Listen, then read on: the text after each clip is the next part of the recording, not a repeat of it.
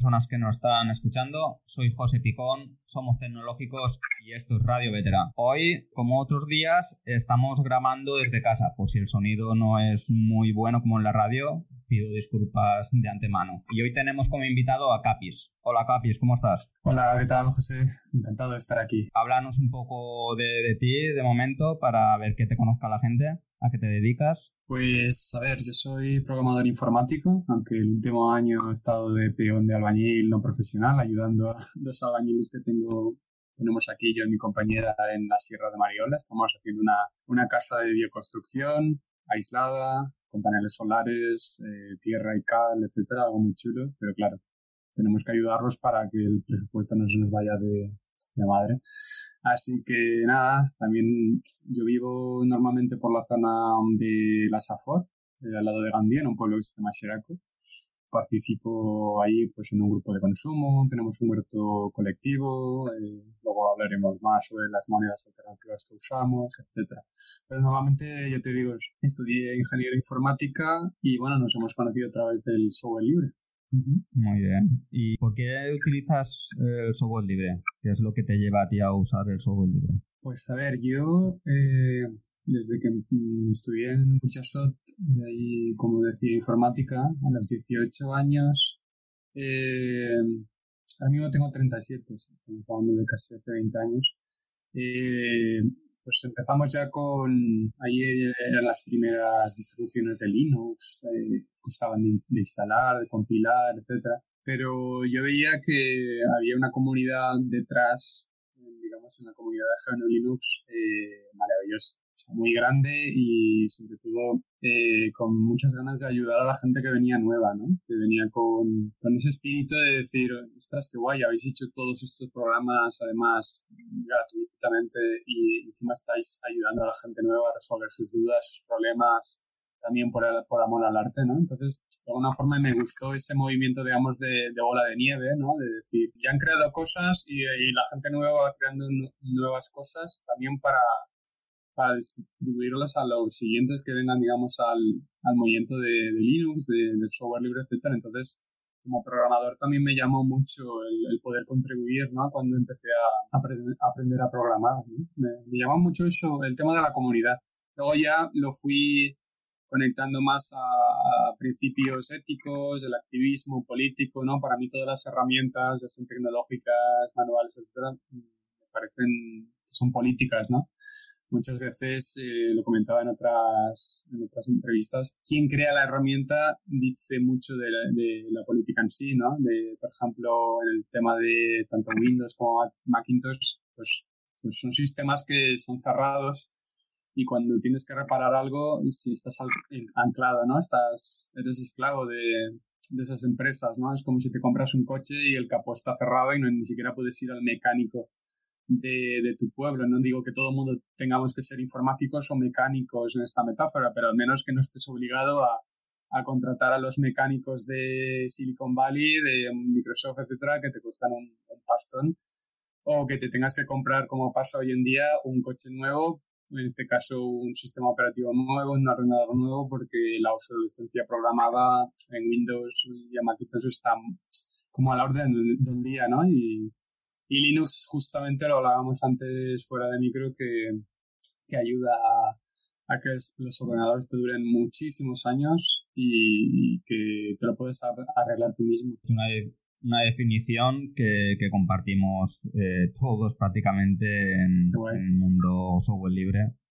Eh, yo siempre digo yeah. que, que, la comunidad de Linux es la mejor por la colaboración, que enseguida que pides ayuda, enseguida alguien salta y te da la ayuda que necesites sin mirar quién eres ni nada y a lo mejor hasta eh, puede ser Linus Torvald también. Sí, claro. en un momento dado. El propio creador, sí, sí. Correcto. No sé si es porque igual estamos tan fuera del mainstream, ¿no? Digamos que cuando estás siempre en un movimiento incipiente o minoritario en este caso, que justamente lo que queremos es que la gente lo utilice porque creemos en sus principios, en la ética, etcétera, entonces es verdad que pues sale el espíritu de, de, ayudar al que tiene esa curiosidad o el que necesita ayuda. Yo creo que un poco va por ahí. Y tú, Capis, también estás eh, dentro de, de las monedas libres. Explícanos qué son las monedas libres. Eh, sí, esto va a costar más de entender. más que, digamos, hablar de software libre y demás, aunque se, se parecen mucho en principio. De hecho, el concepto de moneda libre nace en 2010 de un francés de Perpignan, que, es un matemático económico, que es justamente un apasionado eh, hasta la medula del software libre. De hecho, por eso le he llamado moneda libre al concepto, digamos, de una moneda que no está basada en la deuda. Eh, si echamos atrás a todas las monedas que existen, o la moneda, digamos, más del día a día, que son las monedas fiat, se llaman fiat porque se generan de la, no están ni siquiera respaldadas con el oro como antiguamente estaba las monedas feudales y las monedas de igual hace un siglo y medio. Hoy en día trabajamos con el euro, con el dólar, con las monedas de cada país y demás. Se llaman monedas fiat y las crean, normalmente la gran mayoría se crea a partir de los créditos, créditos bancarios, ¿no? Entonces la propia creación, la gente se, se piensa que la crean los bancos centrales, que las imprimen en papel y eso es mentira, o sea, apenas un 2% del dinero que conocemos está, está impreso en, papel. El resto es todo creado de la nada a partir de los bancos, ¿no? Entonces esas monedas están basadas en la deuda. De hecho, invito a cualquier persona de que vea, por ejemplo, la deuda de España, la deuda del euro, la deuda de todas las monedas nacionales. Hubiera deuda no habría, no habría este dinero. Entonces también las monedas sociales en las cuales yo participaba desde, participo todavía, de hecho me parecen muy importantes y muy útiles. Allí en mi zona, eh, también están basadas en la deuda, ¿no? Hay muchas monedas que se llaman monedas de suma cero, de crédito mutuo, monedas locales, que se crean en el momento de que uno hace un intercambio, ¿no? Vende unos tomates por 10 ecos, ¿no? Para hacernos la idea, más o menos un eco sería como un euro de referencia, aunque no tiene por qué ser así, pero se toma un poco una base de referencia. Entonces se crean un saldo de más 10 al que vende los tomates uno de menos 10 al que los, los reciben. Entonces hay como unas reglas de no poder endeudarte más de, de 50, no poder eh, acumular más de 300, ¿no? Cada asamblea pone sus, sus reglas y eso facilita que haya más circulación de, de, ese dinero local, de esa moneda local y generas mucho más valor, ¿no? Porque al final el dinero no sirve si no, se, si no circula cualquier moneda que estés pensando, si no circula, tiene valor cero, ¿no? Entonces, por eso es importante que, haya comunidad, que haya economía, ¿no? Una moneda que es igual solo está respaldada con, con el euro, pero que no se mueva, pues no, no tiene ningún valor. Entonces, la moneda libre, como te comentaba, es un nuevo concepto que viene de Francia, que está poco a poco entrando en la península ibérica porque Ahora te comentaré que tiene ciertas formas para que sea descentralizada. Tienes que conocer a cinco personas físicamente que te puedan de alguna forma padrinar o madrinar, ¿no? Eso evitamos que justamente dependamos de, de nadie, de ningún administrador, ningún tipo de identificación, como pueda ser el DNI, los pasaportes, ¿no? Que también son falsificables y demás. Entonces, eh, pues eso, la moneda libre está basada en, que todas las personas o todos los seres humanos que forman parte de, esa red económica, en este caso se llama red de confianza, la moneda libre, la primera que se creó se llama G1 y es la que más está ahora funcionando en, Francia y ya te digo, en Bélgica y en España se está, está eh, expandiéndose. Hay como 3.000 miembros ya que están haciendo economía, ¿no? Están intercambiando la, en contra de productos y servicios y no están utilizando el euro para nada. Eh, entonces consiste en que cada persona que forme parte de esa red de confianza recibe eh, diariamente un dividendo universal. O sea, por eso se evita la deuda. No se crea la moneda a cambio de ninguna deuda que pueda tener el colectivo o tenga la persona, sino que es como una moneda que se llama el helicóptero. Todo el mundo que forma parte de, la, de esa red de confianza recibe un dividendo. No confundir como una renta básica, que mucha gente se a pensar, ah, bueno, es que todo el mundo recibe ya dinero gratis, pues nadie trabaja, nadie genera nada, etcétera, etcétera.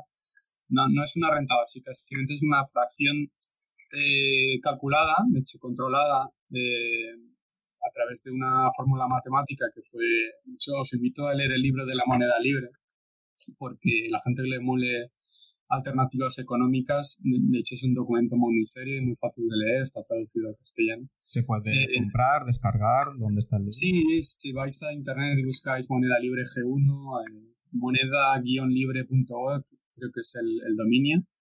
Y si no, también, pues eso, te pueden preguntar a ti o lo pueden buscar en las redes sociales.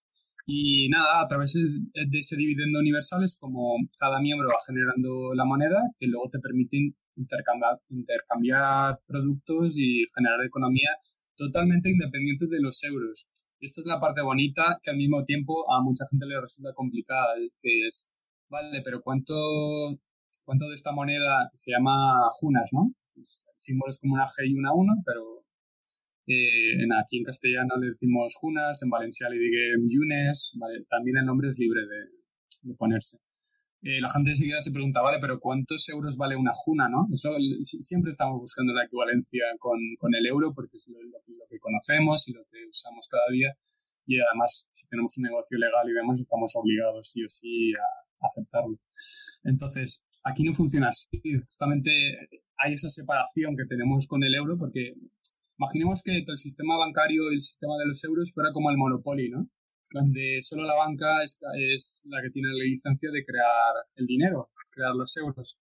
Y entonces todo el tema de la moneda libre es como un juego totalmente diferente eh, del Monopoly. Eh, por eso ni siquiera se aceptan las reglas del, de, no sé, no hay cambios con euros, ni se compra la moneda con el euro, ni se vende, que de hecho es una cosa que, que le ha pasado a otras monedas alternativas y, y han acabado autodestruyéndose. Cuando, cuando te vendes al euro y, que bueno, mucha gente dice, bueno, está bien que la moneda alternativa tenga liquidez con euros, así pues los comerciantes, pues, eh, sabes, eh, poco a poco pueden confiar más, entrar, pero bueno, al final las experiencias han demostrado que si juegas con fuego te acabas quemando. Entonces es mejor separar los juegos.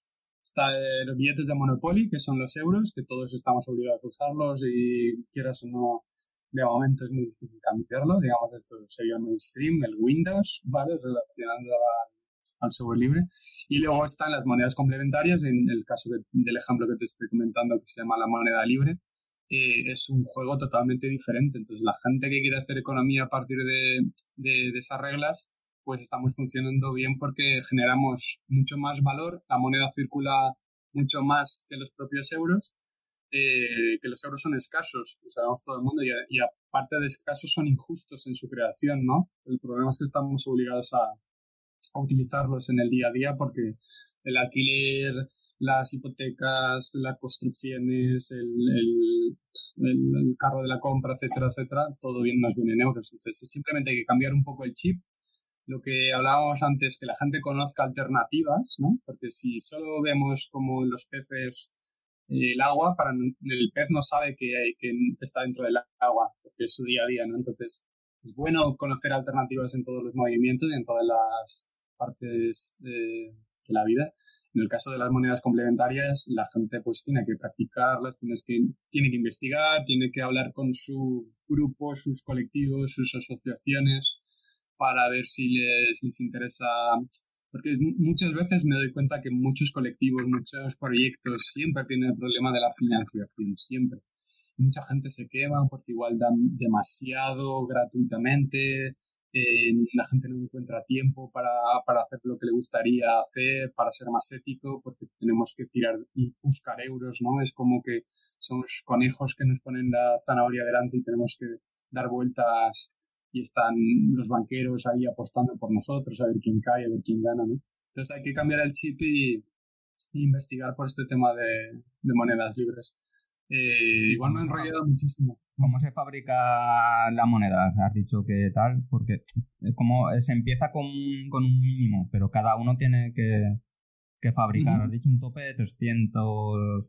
No, eso era en el caso de las monedas locales. Sí, en el caso de las monedas locales la asamblea decide, cada asamblea, que podemos, aquí en el País Valenciano funciona a nivel comarcal, aunque hacemos mercados de intercambio cada dos semanas. Anteriormente era más fluido, ahora con el COVID pues justamente eh, ha tenido que parar, pero a ver si volvemos ya pronto, no sé para cuánto. Estamos todos en esta tesitura.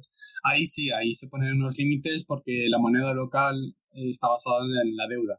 En la moneda libre, la G1, eh, se, funciona a través de blockchain, ¿vale? Cadena de bloques. Escucharéis mucha gente que le interesa el tema de las criptomonedas, le sonará el tema Bitcoin y estas cosas que hoy en día son muy polémicas porque también se usa mucho para la especulación y, demás, aunque la blockchain tiene un potencial increíble. Eh, ya vais a ver que dentro de 20 años será como el Internet, que igual os contaron hace 30 años el friki de turno que decía, no, es que estos son ceros y unos, va con routers y no sé qué y la gente lo veía muy lejano, pero hoy en día el Internet es súper básico y se puede usar para cosas maravillosas.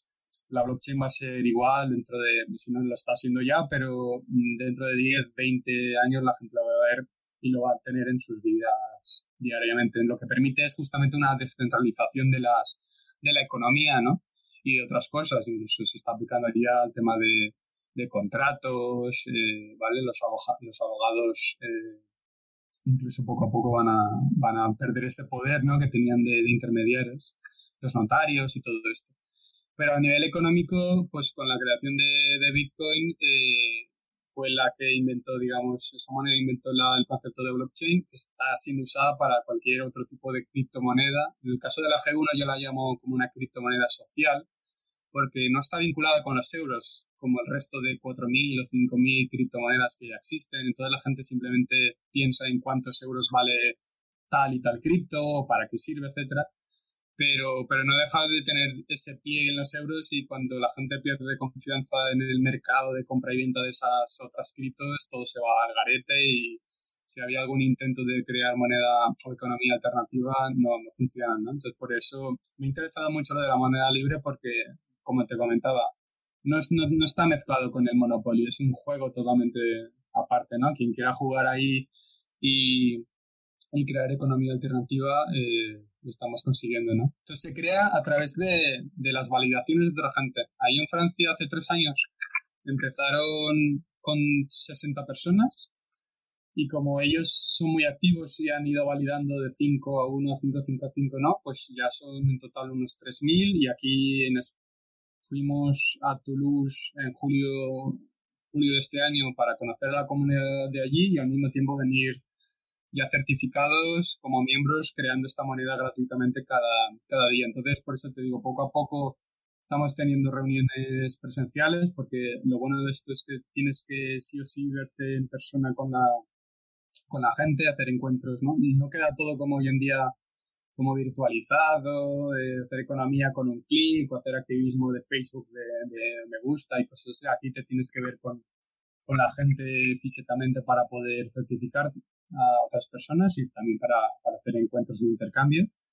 Y una vez eres miembro, porque te han validado cinco personas, pues día a día tú generas la moneda. En la blockchain tú, tú tienes que instalar un monedero ya sea en el móvil, ya sea en el ordenador, que es software libre, ¿vale? Es un monedero que se llama Cesium, un programa, que está conectado con esa blockchain y, cada día tú generas la moneda. Es importante el concepto de que la generamos todos, no es que nos la dé nadie ni nos la da algo. A veces las palabras son importantes. Cuando tenemos la sensación de que nos están dando algo, eh, ya tenemos, me gusta mucho un principio africano que dice que el, que el que da siempre tiene la mano por encima del que recibe, ¿no? Entonces, de alguna forma, dar también impone alguna, algún tipo de dependencia hacia el que recibe. En este caso, no nos la está dando nadie, es cada uno de nosotras que la generamos por, por el hecho de formar parte de la confianza, ¿no? De esa red de confianza.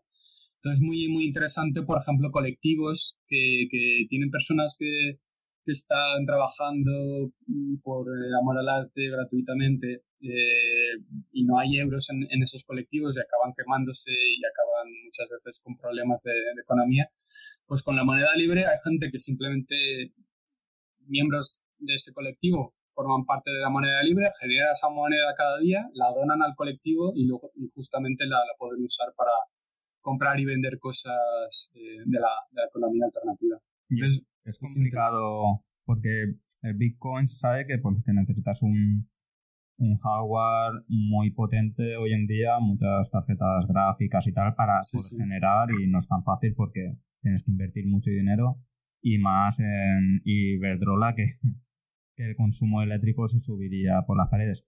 Eh, me imagino que esta moneda G1 no generarla no sería tan complicado, ¿no?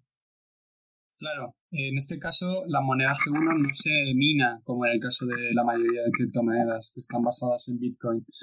Como dices tú, Bitcoin, eh, además, no es una moneda libre. Si la gente que se lea el documento de. O sea, por ejemplo, cuando hablamos de software libre, eh, lo, usamos el, adjetivo libre, pero claro, basándonos en, la definición de Richard Stallman de, cuando creó el movimiento software libre, etc. En este caso, cuando hablamos de monedas libres, se, se usa en el mismo sentido del creador del, del concepto de moneda libre, ¿no? De 2010. Entonces, él define, por ejemplo, que, que las otras criptos como Bitcoin no es, una moneda, libre porque todas las personas no tienen la libertad de generarla la eh, equitativamente, ¿no? La misma cantidad. E incluso las personas que estuvieron antes comparado con las que vienen después, pues habrá ese desequilibrio, ¿no? De, de que antes, por ejemplo, costaba mucho menos a nivel energético crear un Bitcoin y dentro de 10 años, bueno, ya te digo que Bitcoin ahora no voy a entrar políticamente a hablar si es ecológico o no, pero mm, gasta igual que el 40 mm, país más, mm, ¿sabes? Más, más que usa energía. Entonces, eh, es como un poco controversia, ¿no? Eh, es verdad que el euro gasta muchísima más energía, por supuesto, que, que Bitcoin, pero en el caso de la moneda libre no se mina. Eh, entonces, al, formar parte de la red de confianza, eh, tú la generas simplemente. estás protegida por esa red de confianza descentralizada, ¿no? No, no, no, no puede entrar un atacante porque no está validado dentro de la red de confianza. No es fácil en ese sentido. Vale, entonces podrías generar, generar, generar monedas y cuando tú vas a un supermercado a comprar, que, que acepte la G1, eh, cuando tú quieres un kilo de tomate, si el, si el vendedor, la tienda, ha comprado ese kilo de tomate a, a euro, ¿qué rentabilidad le da a él venderlo a, en G1? Claro, por eso las criptos que más se aceptan de momento son las que tienen liquidez en euros, como por ejemplo, si vas a Starbucks, McDonald's, muchos centros comerciales en Estados Unidos, verás vídeos de YouTube de gente que, son muy fanáticos de Bitcoin, entonces te muestran dónde lo pueden usar en todas partes, pero no deja de ser porque, porque el Starbucks sabe que luego lo puede cambiar eh, automáticamente a, dólares y le da igual en qué moneda le pagues, ¿no? Al final no deja de ser una plataforma de intercambio anónimo, también de inversión, una reserva de valor, etcétera. En este caso, es de ir muy poquito a poquito. Ya te digo, al, ser otro tipo de juego que no es el del, del, euro, eh, por ejemplo, no es fácil de que te, te venga Mercadona, Consum y que te acepte eh, que te acepte moneda libre para empezar porque, porque va a ser una cosa no mainstream en muchísimo tiempo. O sea, Bitcoin ya es mainstream porque lo vemos en las noticias, cómo sube y baja, cómo se usa como moneda de pago anónima, etcétera, pero la moneda libre es algo muy, muy poquito a poquito eh, que está pensando para, para, para, los flujos de vida de las personas, ¿no? Para que empiecen grupos de consumo, en, asociaciones, por ejemplo, que tienen huertos colectivos, que no compran esas verduras con euros, que las, que las generan ellas mismas, ¿no? Entonces, que, que busquen, por ejemplo, monedas alternativas para, para hacer estos intercambios también con otras con otras comunidades que tengan el chip cambiado, ¿no? Entonces, eh, la moneda libre está pensada también para, para personas colectivos con el, con el chip cambiado, no para directamente ir a un supermercado o al o al la tienda de, de verduras de abajo que, que igual depende 100% de los euros para, para toda su economía y, y te vayan, por supuesto no te van a aceptar ahora una moneda que, que, no tiene cambio a euros, ¿no? Esta moneda, igual que las monedas locales, requiere también como de alguna forma de, de activismo, porque la estás aceptando porque tú quieres crear un, un tipo de, de, economía diferente, ¿no? No simplemente porque igual quieres tener más clientela o porque te mola el mundo de, la, de las criptos y la tecnología. Aquí ya te digo, hay que ir poco a poco y es como las catedrales de antaño, ¿no? Que que las construían sin saber que las iban a ver terminadas, pero sabían que era una cosa que, que para el futuro iba a ser buena para sus hijos, sus familias y, sus, y las comunidades. Entonces aquí, de momento, por ejemplo, en el grupo de consumo que yo formo parte, pues también toda la verdura que se genera en los huertos de allí se venden en moneda local y también se, se, se, venden en moneda libre. Entonces, en España, por ejemplo, se está expandiendo ahora la red de miembros porque con el COVID y demás no se pueden hacer encuentros físicos. Eh, hemos hecho, hicimos uno en Madrid hace ya algunos meses, en Castelfabio, allí en el Racón de Ademuz, se hizo un encuentro que vino gente a, conocer la moneda libre y, y, que ahora han salido miembros. Y, tenemos uno en principio para Denia para diciembre, pero no sé si se va a cancelar eh, por el tema COVID. Pero bueno, quien quiera estar tuneado en línea con este tipo de alternativas, no sé, seguramente nos seguirá por la página web, el grupo de Telegram, el Rayo, etcétera, y, seguramente pronto habrá algún encuentro para, para formar parte. Esto me recuerda, eh, estoy pensando conforme estás hablando, me recuerda mucho a como antiguo, antiguo, antiguamente, cuando no había dinero, el trueque. Eh, esto es similar al trueque, pero con, una moneda eh, virtual, pero me, me, suena lo mismo, ¿no? Sí, pero en el sentido que, de hecho, es gracioso. Me estoy leyendo hace poco el libro de de este economista americano que falleció hace poco, que se llama David Graer, eh, que justamente se llama En Deuda, o Deuda se llama el libro, que desmitifica el tema del trueque que, siempre nos lo han contado en clases de economía o en clases de, de matemáticas, etcétera. Realmente es el mito, es un mito de que, de que antiguamente se funcionara con trueque. No, hay, no he documentado ninguna cultura ni ninguna civilización que, que es verdad que funciona para entender, digamos, eh, fácilmente cómo se creó el dinero, ¿no? Porque la gente no podía cambiar su vaca con el, con, con la casa o con lo que fuera, pero, pero antiguamente, eh, de hecho, funcionaban mucho las monedas locales. Eh, estaban los gremios, antes de que se popularizaran la moneda del rey o la moneda del Estado, etcétera, etcétera, a, a, nivel feudal e incluso a nivel, antes ya cuando las civilizaciones empezaron a necesitar monedas más allá de, digamos, monedas forjadas de plata y demás, era el herrero, era los gremios, ¿no? Que, tenías, tú tenías la moneda de los pescadores, la moneda del herrero, la moneda no sé qué. Entonces eran como monedas locales que circulaban eh, alrededor de, de, ese gremio, de esa localidad, porque la gente además antes no viajaba tanto como, como, hoy en día, por supuesto no había internet ni comunicaciones para hacer transferencias a.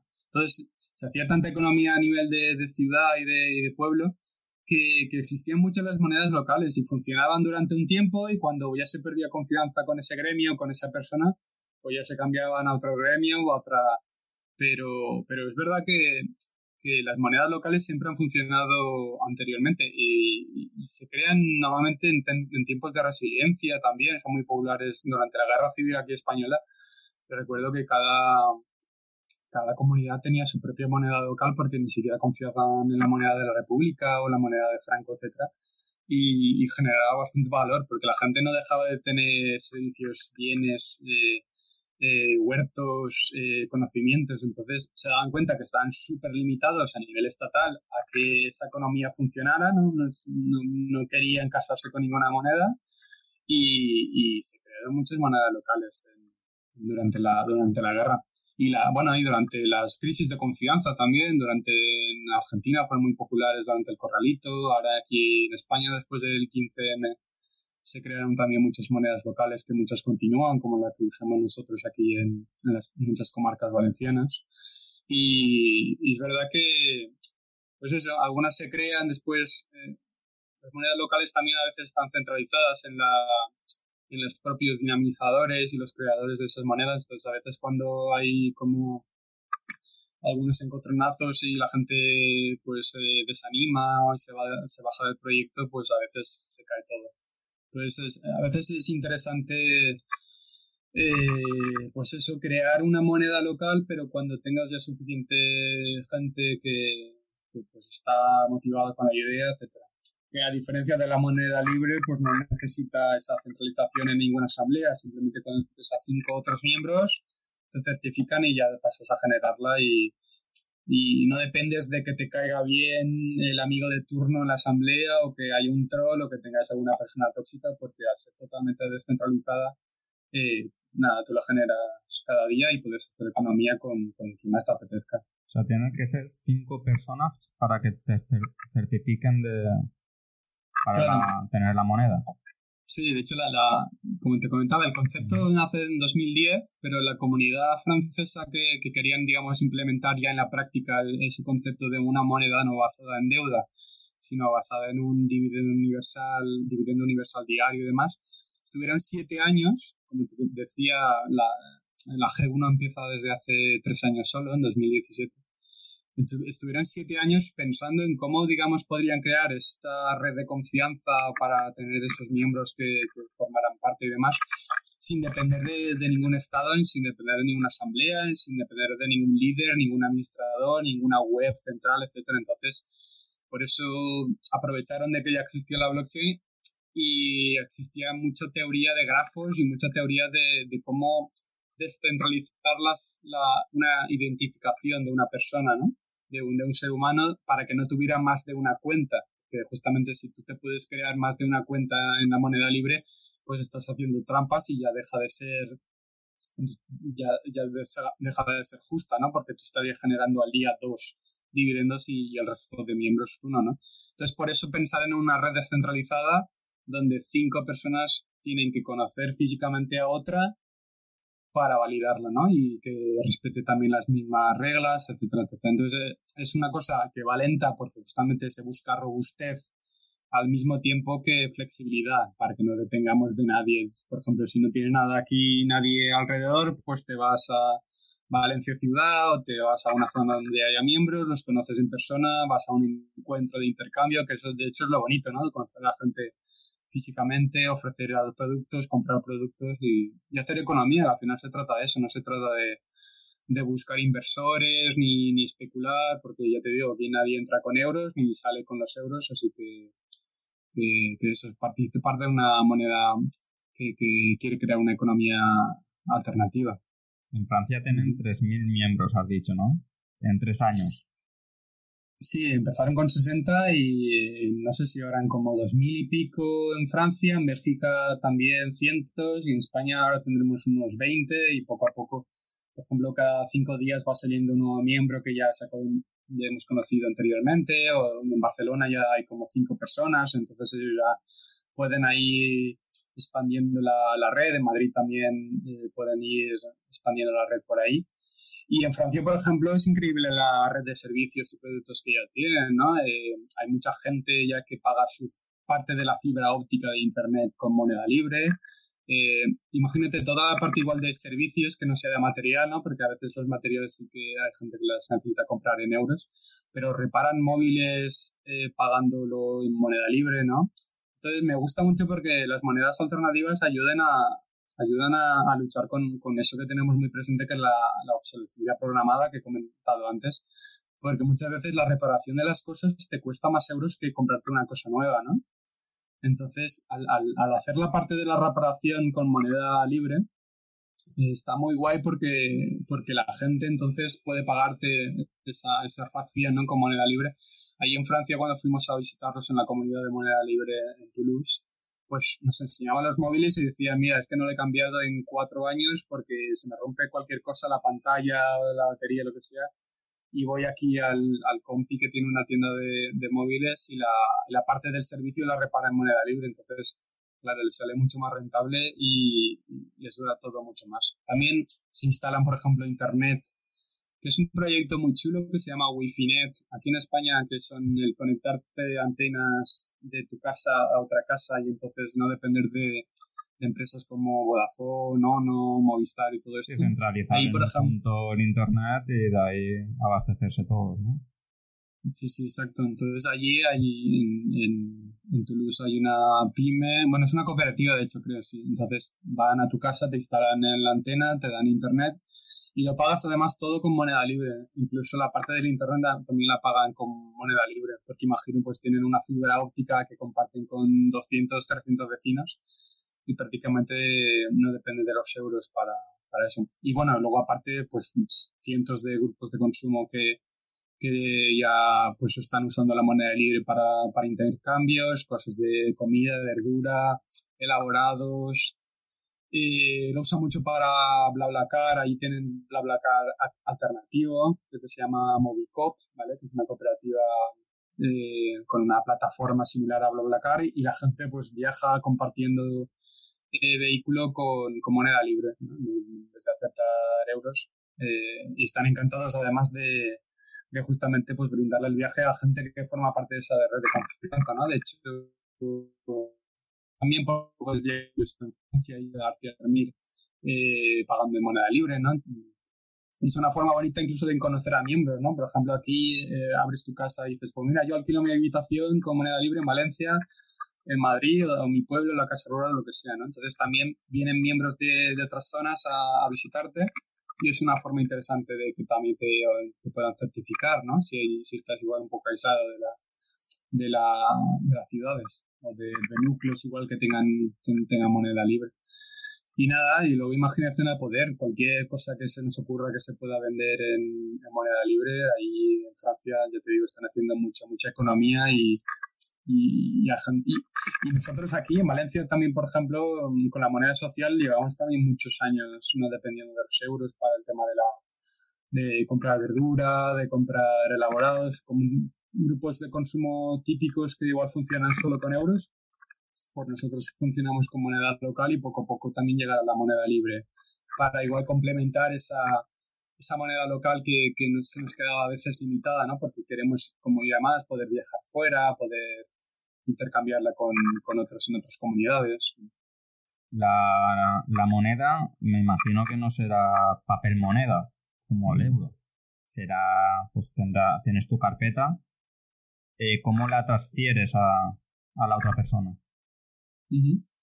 Sí, de hecho, casi el 100% de las monedas de hoy en día son digitales. El euro ya te decía que el 98% del euro es todo digital y aunque veamos papel, papelitos que también estamos limitados a cuántos podemos sacar del banco y demás, eh, sí, las criptomonedas todas funcionan con unas apps o programas que tú te instalas todas siempre son software libre, porque justamente lo que hay que mostrar es la transparencia y de que no haya nadie que justamente controle el software, porque en el caso además de la moneda libre sería una, un oxímoron, ¿no? De tener un software de monedero para, para la moneda libre que, fuera privativo, que no fuera libre, ¿no? Entonces, tú te instalas, por ejemplo, Cesium, que es eh, como se llama el monedero para, para las monedas libres, y te inventas dos contraseñas que son las que generan tu cuenta, ¿vale? No, hay que registrarse en ningún lado, ni tener correo electrónico, ni... Claro, es muy importante porque en el tema de las criptomonedas tú eres tu propio banco. Tú te olvidas de tu contraseña, estás olvidándote de tu acceso a, a tu monedero, ¿no? Entonces es importante también hacer un poco de educación y cultura de, guardar bien las contraseñas, de la privacidad, el cifrado, etcétera. Pero bueno, básicamente se te ocurre una frase y una contraseña, generas una cuenta eh, en tu monedero, por supuesto empiezas con cero junas, pero en el momento que, por ejemplo, ya te validan y ya formas parte de la red de confianza, pues cada día vas generando el dividendo universal o si participas en un encuentro o vendes servicios o productos por internet, pues también te pueden enviar junas a cambio de lo que, de lo que vendes. No, o sea, no, no hace falta ser miembro o co-creador de la moneda para intercambiar y recibir y demás.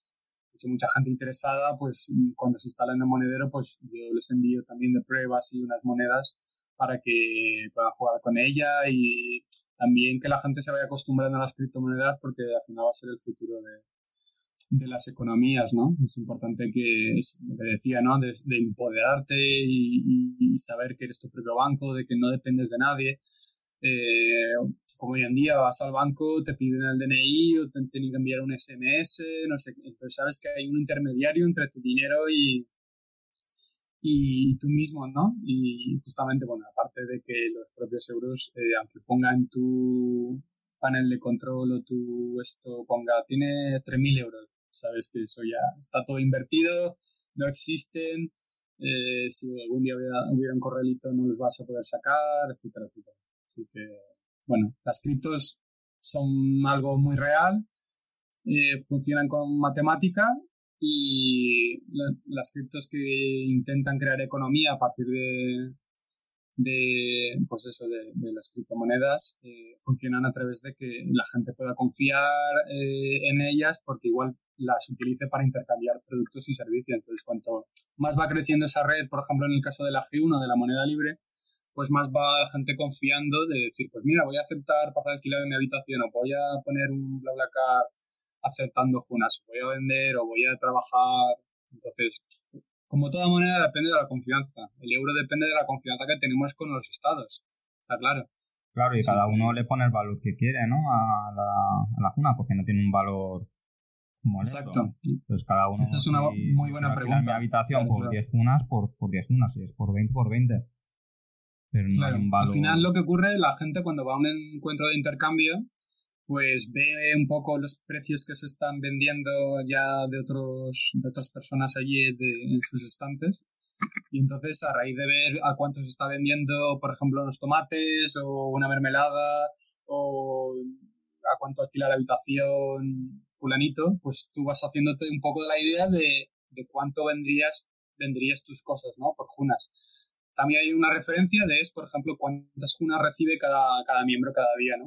Es como diciendo, pues si quiero vender yo, quiero hacer una hora de, trabajo, eh, pues nada, si esta persona genera 10 junas al día, pues, pues igual se la vendo mi hora de trabajo a, a 70, ¿no? Como diciendo, pues bueno, en 7 días que tú lo has generado, yo te la acepto ese precio. Pero al final es muy subjetivo todo. Es que al final es hacer un ejercicio mental de, de economía, ¿no? De decir, al final toda moneda es siempre subjetiva. Eh, no vale lo mismo un euro, un euro para un finlandés que para un valenciano, ¿no? Eh, para un español. Eh, todo es subjetivo, depende de cuánto la necesitemos la moneda o, con cuánto la podamos usar para vender y, y, comprar cosas, que al final tú le das valor a la moneda. Entonces, en el caso de, las junas es lo mismo. Lo que pasa es que es complicado solo en la parte que no tiene esa equivalencia con los euros, ¿no? Es como yo te digo, al ser una economía paralela, pues igual en Toulouse, eh, al, funcionar tanto la moneda libre, pues tienen tantos intercambios y la, y la valorizan mucho más, entonces los precios son más bajos porque le da mucho más valor a la juna. Y en las comunidades, por ejemplo, en España, que todavía no estamos ni teniendo encuentros porque es muy incipiente y la gente se está validando, está estudiando la moneda, está haciendo ese ejercicio de cambiar el chip, de, de compararlo con el euro, dándose cuenta de, de dónde coño salen los euros, ¿no? De la creación monetaria y todo esto. Eh, y cuando la gente va viendo un poco los, los ojos y, ya decide, o las, las comunidades deciden de trabajar con monedas alternativas, pues es cuando ya empezarán los, los primeros intercambios con, con, moneda libre. Aunque ya te digo, aquí en, en la comunidad valenciana se hacen comunidades sociales eh, desde, cinco, desde hace cinco años y dentro de poco pues ya los mezclaremos con, con moneda libre, la gente que seamos miembro y trabajemos con las dos. O sea, al momento estáis trabajando con las dos hasta que se equipare un poco todo, hasta que haya más miembros.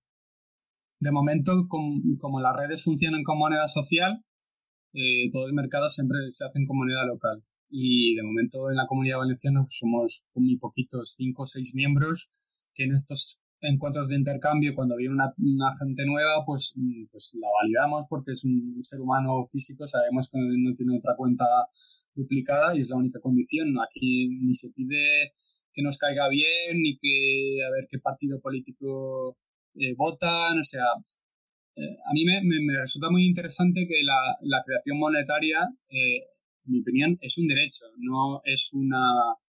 no depende de de si eres de esta raza o de este género o de esta edad. O sea, la creación monetaria es, es un derecho que tiene que ser universal.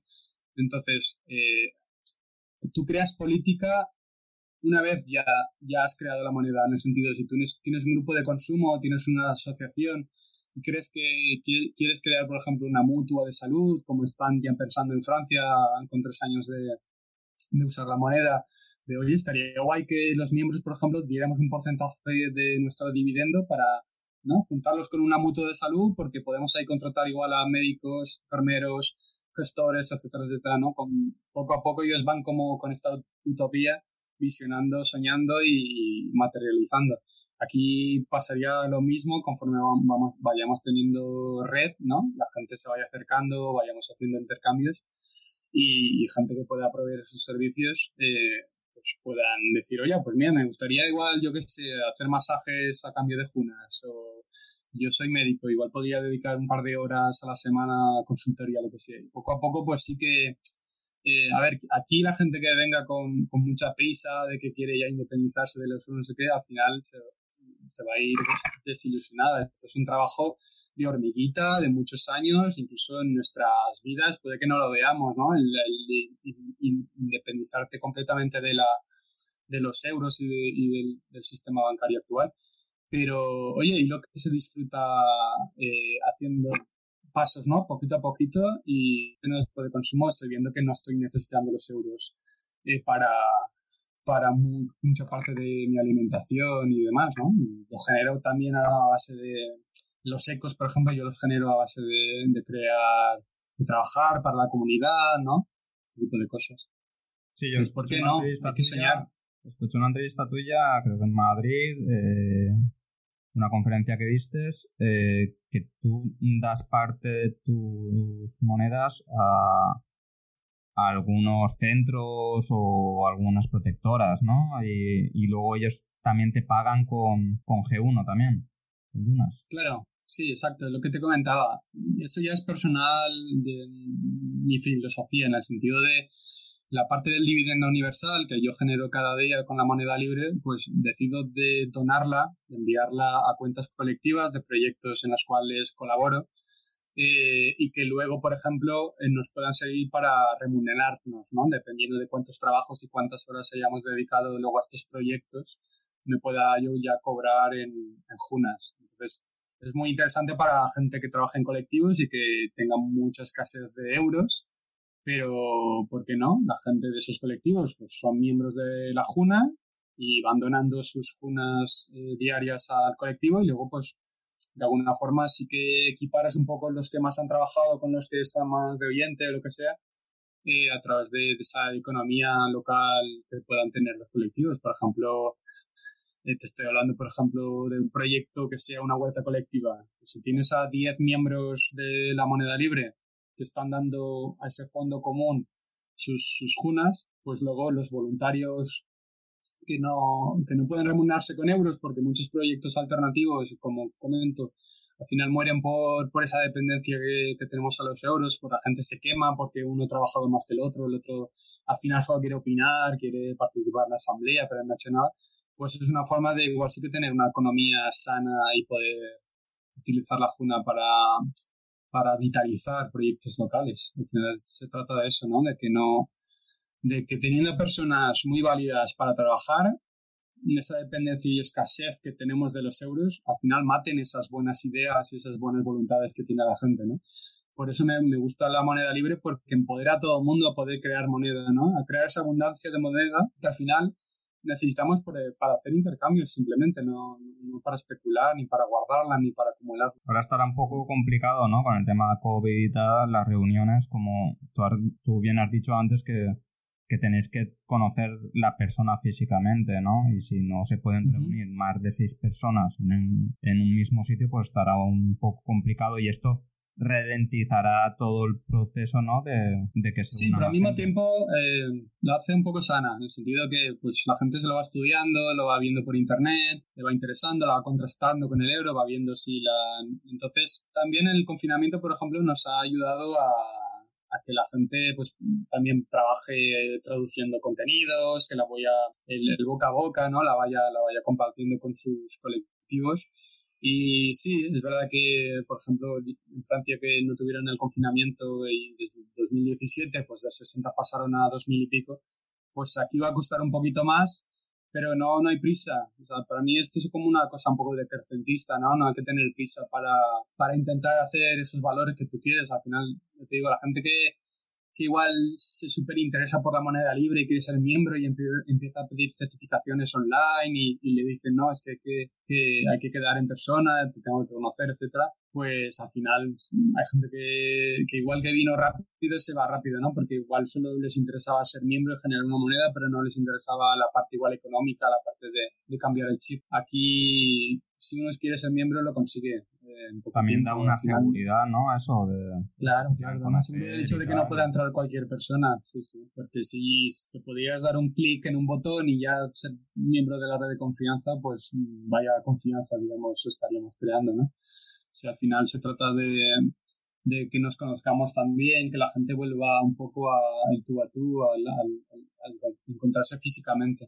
Y bueno, sí, bueno, la pandemia está ahí y tampoco la podemos ignorar pero que no paraliza.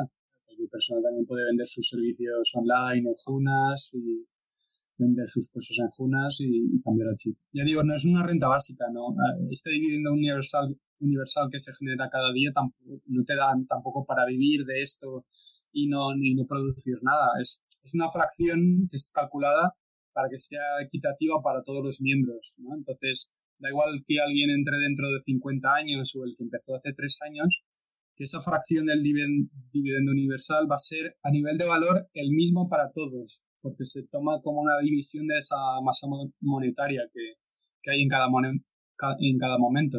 Digamos que sería la masa monetaria dividida por el, el número de miembros que tiene cada, cada día, ¿no? La, moneda. Entonces, te, hace sentir bien eh, el pensar que dentro de 50 años que vienen tus nietos a la moneda libre, el dividendo que van a recibir tiene el mismo valor que tú recibiste cuando, ¿no? Cuando estabas en la actualidad. O sea que nadie se beneficia en esto por haber llegado antes, que, es un fallo que le veo a muchas criptomonedas. Que si te entraste de Bitcoin mucho más antes de los que vienen después, entonces estás súper forrado y, ya es muy injusto para los que vengan después, ¿no?